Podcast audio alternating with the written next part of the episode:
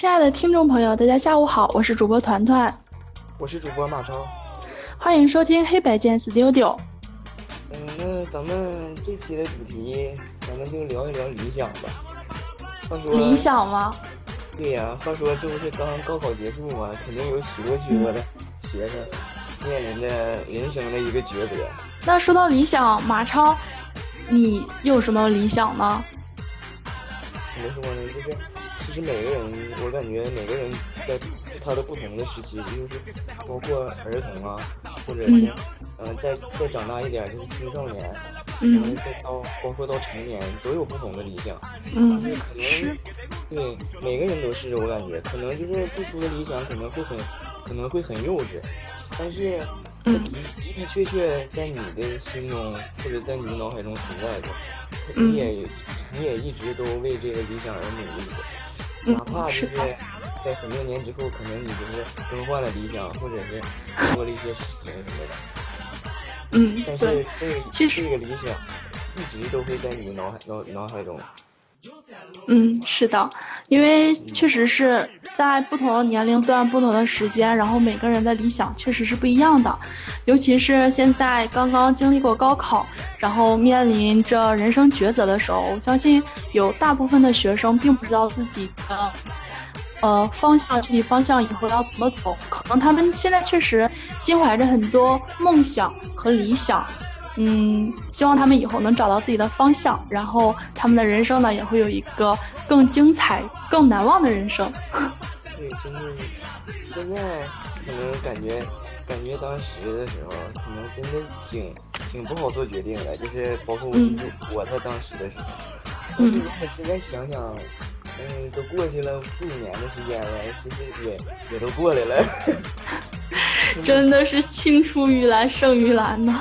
其实有的时候真的，有些决定真的挺挺让人为难，不知道前前方道路应该应该怎么走，也不知道它到底是什么样的，可能更多的还是不安吧。嗯，真的是，我记得高考结束之后，然后那段时间就是也是特别的随意，特别的开心嘛，感觉，嗯。度过了高中三年，然后经过了高考，感觉自己以后的人生也算是有一个方向，因为毕竟以后是要走这个呃上大学的道路。但是另一方面呢，你经历高考以后，你还是要呃经历一个选择，选择去哪个大学，读什么专业，然后你规划一下你未来大学怎么上。我觉得这个也是嗯比较比较痛苦的一个经历吧，因为我记得在。我当时报考学校的时候，真的是非常头大，真的是非常头大。嗯，其实这也是也算面临一个选择，但是，嗯，还是我我觉得还应该得看就是自己对什么东西感兴趣。嗯，是的。对，有一句话叫“兴趣是最好的老师”吧。对对对对对。选择 特别厉害的。是的。人一定要选择就是对自己感兴自己对其感兴趣的东西。嗯，真的是。不过，最近我看过一个新闻，就是说有一个大学的大学生，然后他现在是大三，就是他本来是想通过自己的专，自己就是兼职嘛，然后和他在吃饭的时候就看到了那个商家，然后呃生意特别好，他就想跟这个商家合作，结果呢，呃他又发现那个商家在在。做菜的过程当中就存在一些很不卫生的一个现象，然后他就以此要挟说，如果你要跟我合作的话，然后呃我们就是怎么怎么提成，怎么怎么分，然后如果要是不合作的话，我就把你这些行为曝光。然后因为他当时经营一个非常大的网络，有就是朋友不是呃就是有一个微信群，就是五千人以上的微信群，应该是就有三四个。他经营了好多微信群，他自认为自己手里掌握了很多资源，或者是，呃，对对对，他认为他自己手里的学生都是资源，其实他也只是一个大学生而已。然后他就要挟商家说，如果你要不跟我合作，我就把你曝光。结果商家最后就是拒绝他了，并且呢，把这件事情闹到了学校，告诉学校说这个学生有多么恶劣，然后呃诈骗。就是等等一系列吧。最后这个学生也是非常的坚强，也非常的搞笑，他居然把这件事情呢，就是归结到是商家的错，并不是他自己的错，他是在一个做自我营销，你知道吗？你知道现在就是为了出名，真的是什么事情都可以做得出来。他做这件事情，嗯，怎么说？我就感觉就是这件事，呃，商家也有商家的道理，然后他可能也有他的道理，每个人都站在自己的角度。但是我觉得，嗯，嗯，但是我觉得还是这两个人做的还是比较极端。不过，呃，我觉得从一个。虽然我不是他的校友吧，但是我从呃网上流传出来他跟商家的对话，然后以及他最后向呃这个社会然后公开了一封道歉信来讲呢，我觉得他真的是一个非常自以自我为中心的一个人。他当时对他的目的非常明确，他就是想红，然后他就是把这件事情呢，他在道歉信里面写的是自己。多么多么的苦，通过自己的奋斗，然后得到了什么什么，然后他又表述自己这整个事件，一直到这个商家去学校投诉，都是他一步一步规划来的。然后他最终的目的呢，只是做一个自我营销，让全国人民都知道他。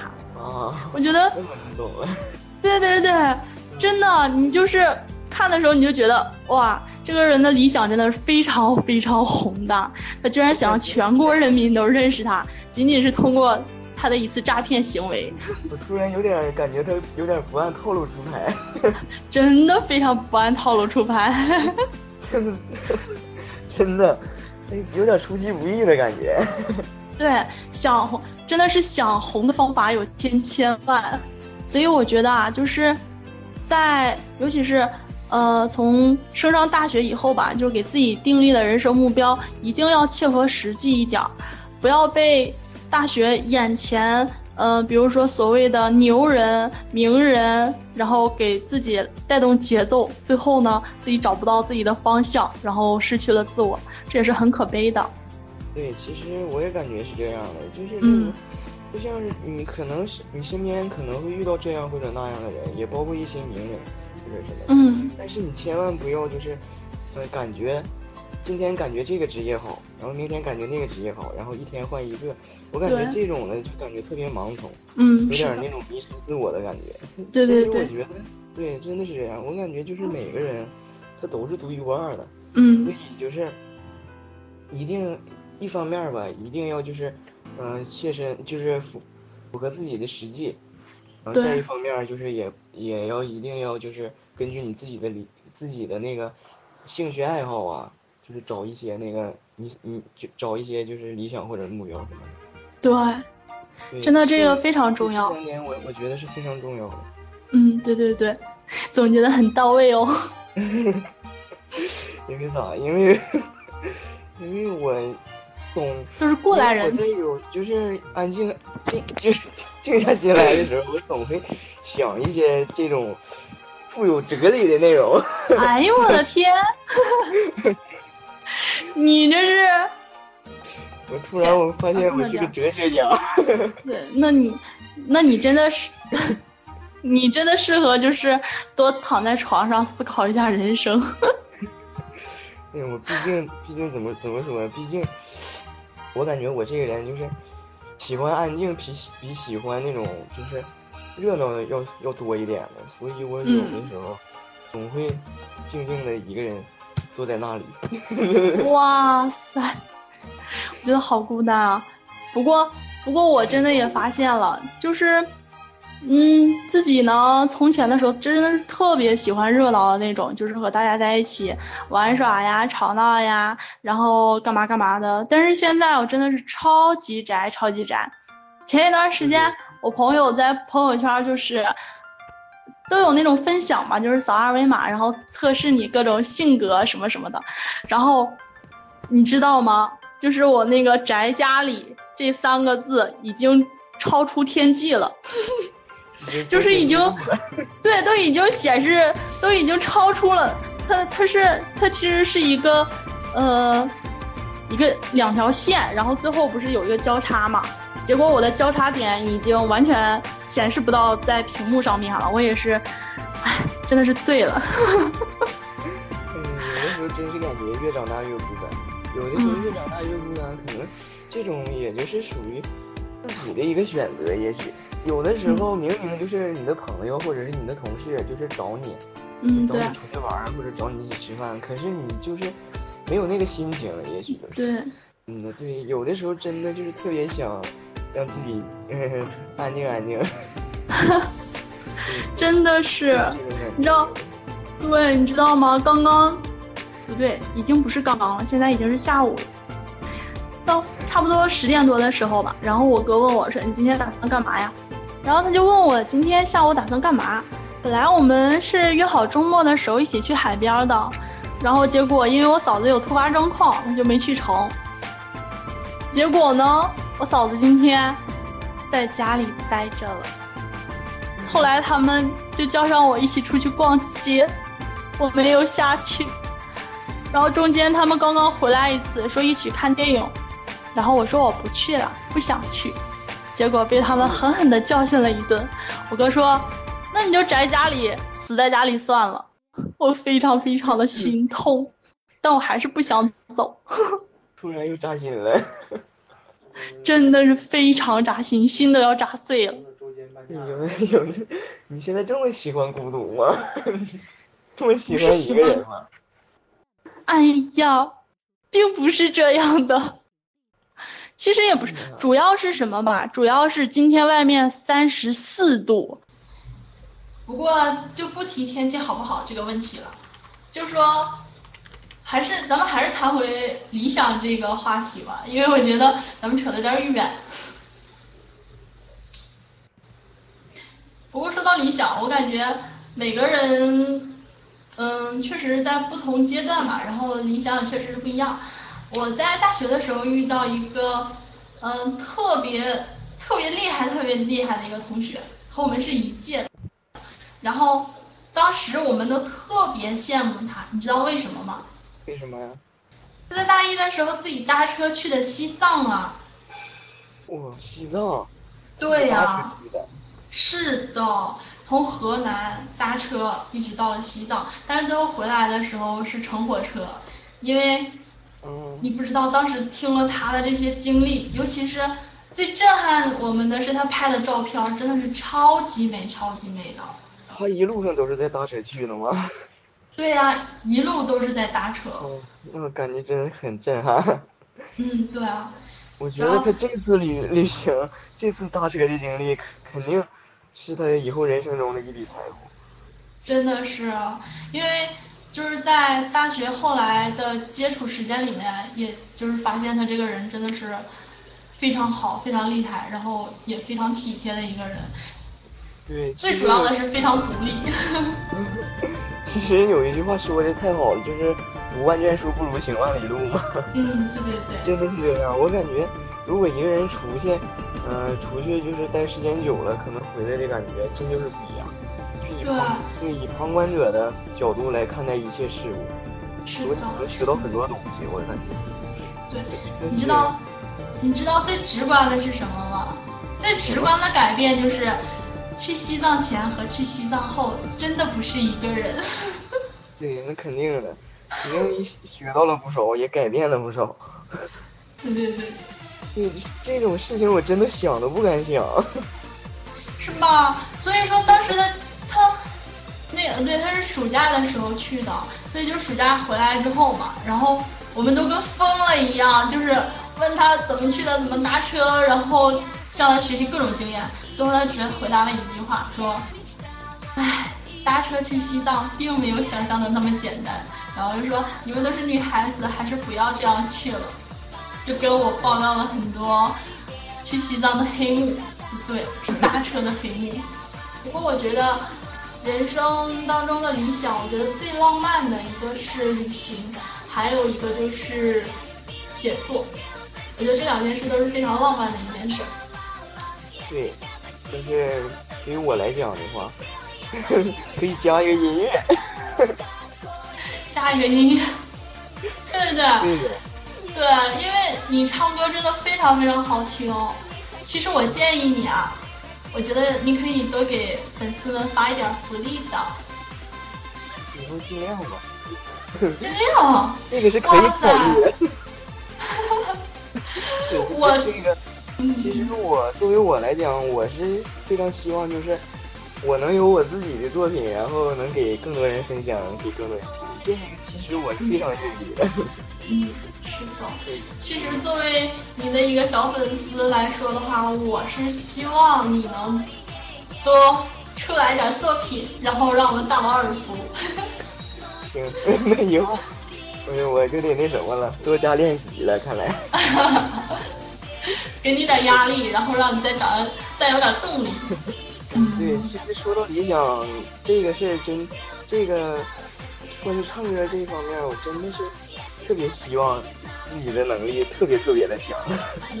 那你希望做到什么程度呢？或者是达到一个什么样的水平？达到一个什么水平？你这句话说的好像。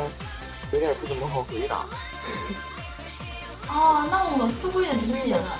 有一句话怎么说，就叫众口难调吧？可能就是每个人就是，嗯，喜欢的音乐可能都会不同，所以就是，嗯，给你一个作品，给不同的人看，给或者给不同的人听，可能对方打出来的分数可能也会不相同。这个属于我就感觉有点那什么，有点含糊。我的意思是。你只是单纯的把音乐当做你生活的一部分呢，还是，嗯，希望将来就是在某个平台上，或者是能够发表一些自己的作品呢？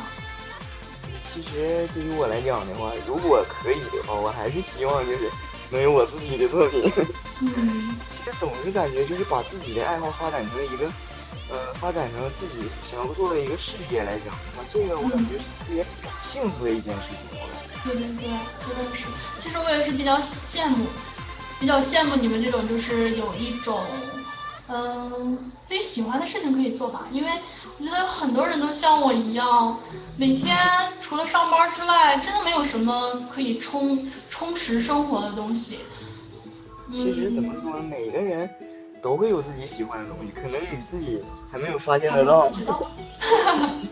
对对对，其实我是一个比较懒，不对，不是比较懒，是很懒的人，就是也不也不喜欢去学一些新的东西。比如说，我比较啊，我坚持最久的应该就是写日记了，从小学一直写到现在没有断过。然后有一段时间，我特别喜欢特别喜欢别人做的手账，哦，我觉得非常漂亮。然后。然后我也特别想做一个手账，但是呢，在网上找了很多教程和大神做的模板，之后也没有什么兴趣再做了，也只是观摩了一下。我感觉其实可以尝试一下。对，就是你刚才说你写，你如果说就是，嗯，你在写作方面，嗯，从小的时候一直到现在，嗯，一直有这个写作的习惯。其实我感觉你可以整理。你像你以前，包括你现在的作品，我感觉你如果可以的话，你可以就是，嗯，在网上，或者是，嗯，在那种现实生活中，就是发表一些，我感觉这也是。这也算不上作品啦，只是随便写写而已。这，我就正是这种感觉，我就是才让 才让就是观看的人就是感觉到自然的。要随心是吗？对。我感觉这种也是特别好的一个兴趣爱好。嗯，看看吧，看看以后 向着什么方向发展。嗯，对。其实怎么说，如果说理想它是一个照亮照亮我们前面道路的一个一轮明月，嗯，这这也就是我们前进的方向。如果说一个人没有理想、没有目标什么的，我就感觉活得特别特别的无聊。对，真是没有什么意义。你就是感觉就是生活，就是没有什么，没有什么奔头，就像生无可恋的那种状态。然后，然后我现在就是想要求安慰，因为我今天有一件比较悲伤的事儿。嗯。你看 NBA 吗？NBA 呀。嗯，看。我还真不怎么看。因为我今天总决赛的时候，然后今天特别喜欢的一个队输了，虽然呢，他们比赛了四场，只输了一场，但我还是觉得挺难过的。怎么感觉你这就有点矫情了？怎么能说我矫情呢？你说比四场输一场，你竟然竟然非常难过。对呀，因为如果他们今天赢了的话，就终结了这场比赛了，你知道吗？就完全可以 game over 了。但是现在让敌方赢了一场，那比赛还得再进行下去。虽然我很希望他们再接着打。但是呢，我要上班，看不到直播。你可以这么想，你看，再打一场比赛，你是不是又能看到他们了？有道理，他们就不用提前去度假了。对不对？所以你这件事你应该高兴。嗯，对。但其实就是说篮球吧，嗯，我感觉真的是一项非常充满奇迹性的一个竞技项目。对篮球算是竞技项目吗？对，也算。但是其实你照你这么说的话，我感觉就是包括每种比赛，其中可能都会包含着像你说的这种。但是别的比赛我不关心呀，我只关心篮球。哎呀，你说你一个作为一个女生，你喜欢篮球？那又怎么了？谁说女生不喜？不可以喜欢篮球的，那我就得出了一个结论：女汉子吗？对呀，这种事情就不要大白于天下了，好吗？毕竟我在大家面前表现的还是很淑女的。怎么说呢？你应该把你的真实一面展现给大家。那怎么能那怎么能这样呢？我在大学里虽然是篮球队了吧，但是我也不能有事儿没事儿都要展现非常有雄风的那一面吧。我感觉我周围的人会非常危险，所以你还要低调一点。对对对，还是要低调一点，不要看上去跟一只要炸窝的公鸡一样。太恐怖了，想想这个画面都太恐怖了。对对。嗯，对。脑补一下这个画面。嗯，对。不过话，不过话说回来啊，就是我觉得大家在成长的过程当中，虽然都各自有各自的理想吧，但是最后实现的还是可能也不会有那么多。其实我感觉有的人可能就是感觉就是失败了一次，可能就会丧失信心的，可能再没有，可能再没有勇气去尝试了，然后就放弃了。那怎么说？其实。嗯，我们没有必要就是选择就是以痛苦的方式来填充自己的内心。嗯，对，真的是这样。然后我们可以就是重整旗鼓，到底是这个失败，我们可以总结失败经验，然后到底是出在什么地方了，然后我们再可以重新开始。嗯，是的。对，对我感觉这种也是特别特别好的。嗯，但是其实咱们从一个旁观者的角度看。事情非常简单，可能你只是需要提起勇气，或者是走出那一片阴霾。但是实际上，如果你要是处在那一个阶段的话，你完全不知道自己该怎么走。就比如说，呃，我有一个高中同学，然后呢，他年龄就是在我们上高中的时候年龄也非常大了，就是我们班里头差不多是年龄最大的吧，一个女孩子。但是她人长得特别可爱，然后。就是非常非常可爱、非常非常讨喜的一个女孩。然后她第一年考试的时候，虽然也考上了本科吧，但是最后报考的时候就没有学校要她。结果呢，他顶着非常大的压力，当时他在抉择的时候，就是想着复习还是不复习这个问题的时候，非常非常纠结。因为本身吧，他年龄在这放着呢，然后其次呢，就是万一他复习了。就是没有考好，或甚至是考的比今年还要差，怎么办？对，如果要是今年直接就是走了，走一个三本也好，或者是呃专科然后再升本也好，然后可能就不需要再浪费那么多时间了。但是最后呢，我觉得她也是一个比较有勇气的一个女孩子，她最后还是选择了复习，结果结果非常非常的好，她考上了一个她的分数线吧，就是离一本特别近，但是呢，走上一本的话也不是一个比较好的一本，所以他选择了一个二本里边最好的一个学校。所以我觉得，就是当有的时候离自己呃理想或者是梦想比较远的时候，你一定要权衡好，嗯，将来的将来的路。该怎么走，或者是在选择这个路的时候，就是有哪些好处，或者是有哪些坏处，权衡利弊吧。反正未来的事情谁知道会发生什么样的，它只是一个比较好的例子而已。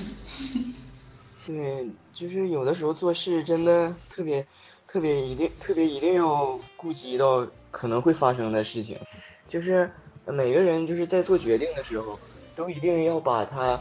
都把都要把这件事情可能会造成的一些什么后果啊，可能会出现的一些结果什么的，都一定要考虑到在内。我感觉这个是很有必要的。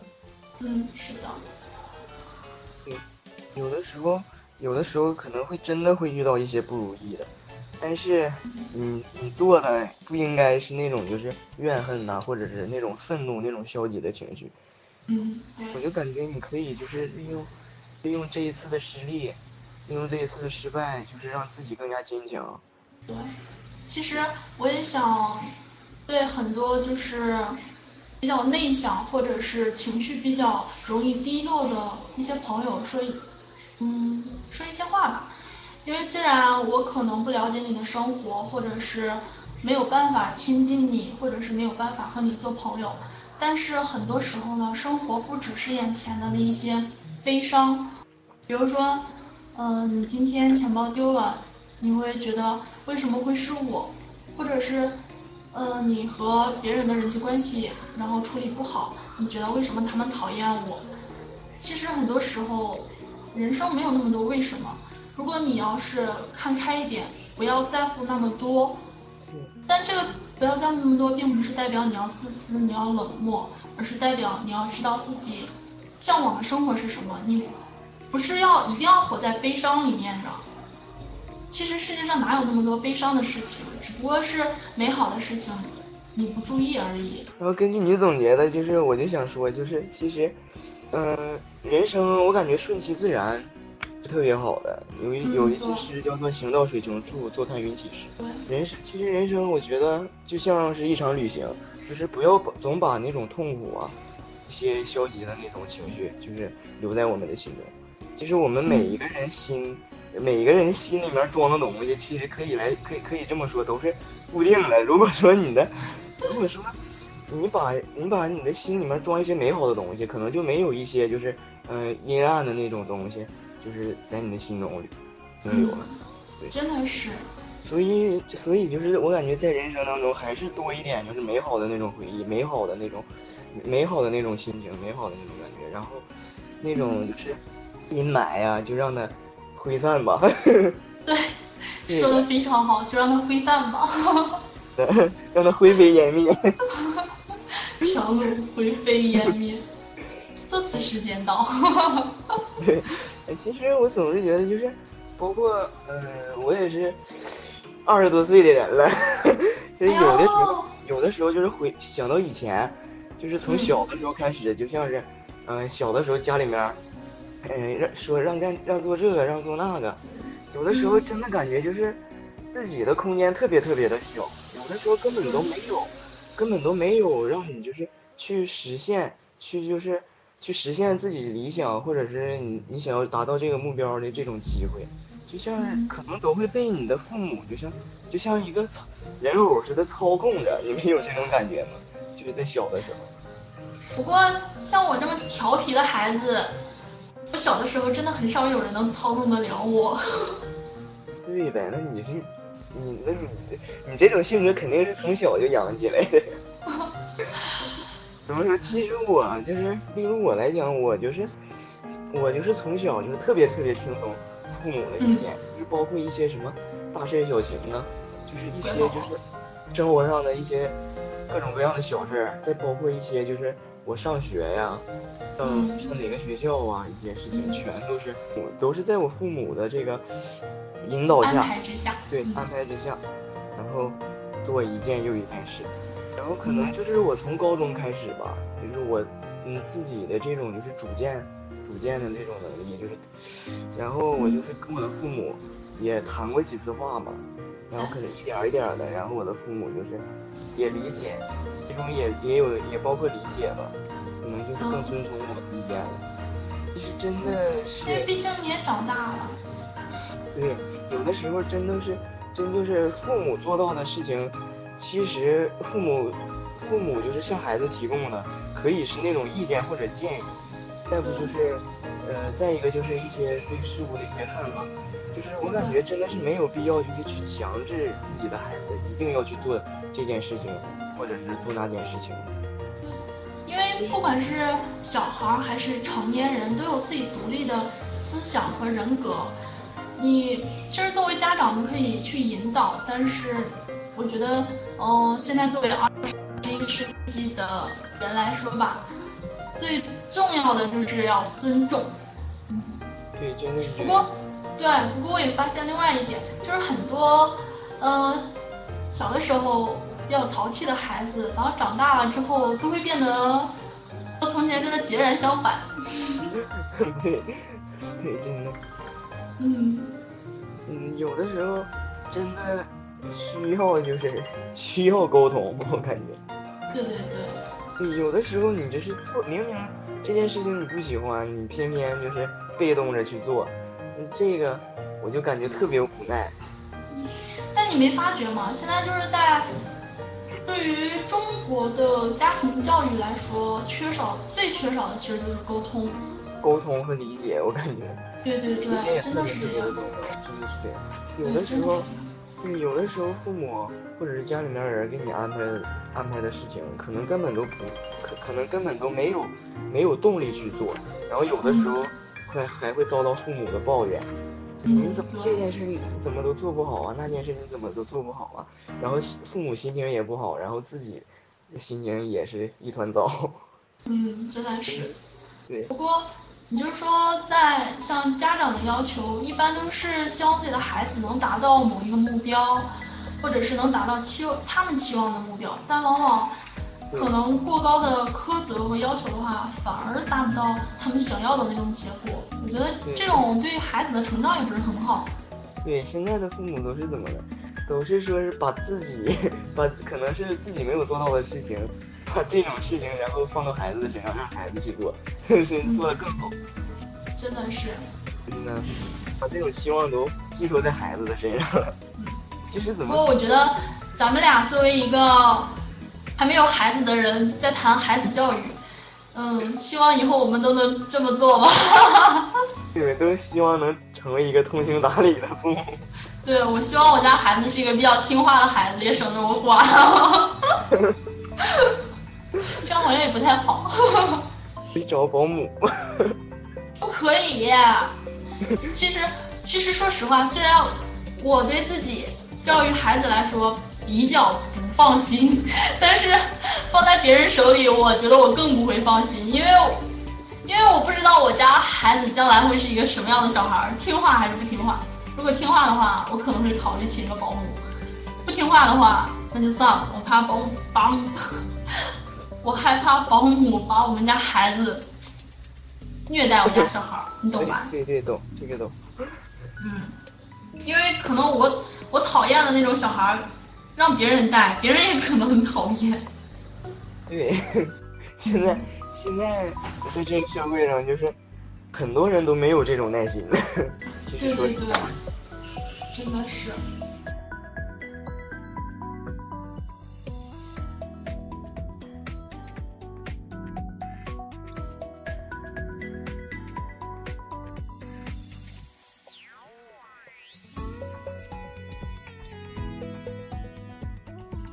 其实我觉得理想本身它就是一种力量，就是可以让我们生活就是变得更加的豪迈一些。然后你 更加豪迈？对呗。如果说可以，如果说对于一个理想，你说你实现了，你实现这个理想或者你实现了这个目标，你是不是感觉你自己特别特别有特别特别的为自己感到自豪？这种感觉。对，你说的就是那个嗯，是王健林那个一亿的小目标吗？可以一步一步来，一个亿一个亿来。真的，当时我听到这句话的时候，我以为这一亿只是一个在纸上随便写的一亿呢。有钱人的世界，只是都是拿一亿来，一亿为基数。对，一亿为基数的。像我们这种坐个地铁、坐个公交，两块钱都不想花。唉，生活就是这样现实。你你也一定要舍得为自己花钱。是的，你知道为什么那么省钱吗？就是为了还信用卡。不过，对，不过千万不要上了信用卡，还有蚂蚁花呗的当，一定要尽量，哎，活好当下吧，不要活在钱里面，实在是太痛苦了。一提到这，我其实我也深深的入了坑。对，今天已经是十号了，该还蚂蚁花呗了，亲。不过我上个月，我我记得月初我就还了。哇塞，说明你还是比较有钱的。月初的时候一般都是很穷很穷的，真的是这样。没有钱了不要问我借，因为我也很穷。我先告诉你们。可以。对，刚刚有人问我借借钱，说要还蚂蚁花呗，我说多少呀？他说一千，我说手里就有两百，然后八百块钱现金，要吗？他说：“那你给我转二百吧。”我想着二百块钱说多了，哎，没想到，现在连二百块钱都有人要了，实在是太悲伤了。这是个悲伤的故事。嗯，所以我希望听我们节目的人以后都会发大财。不对，是在未来，是从明天开始，不对，是从今天开始就开始发大财。以后可以不用每个月掐着点儿来还蚂蚁花呗、还信用卡。对，你这是也是一种祝福吧？对，这是相当真诚的祝福。不要有这么多像我们一样的穷人，好穷好穷。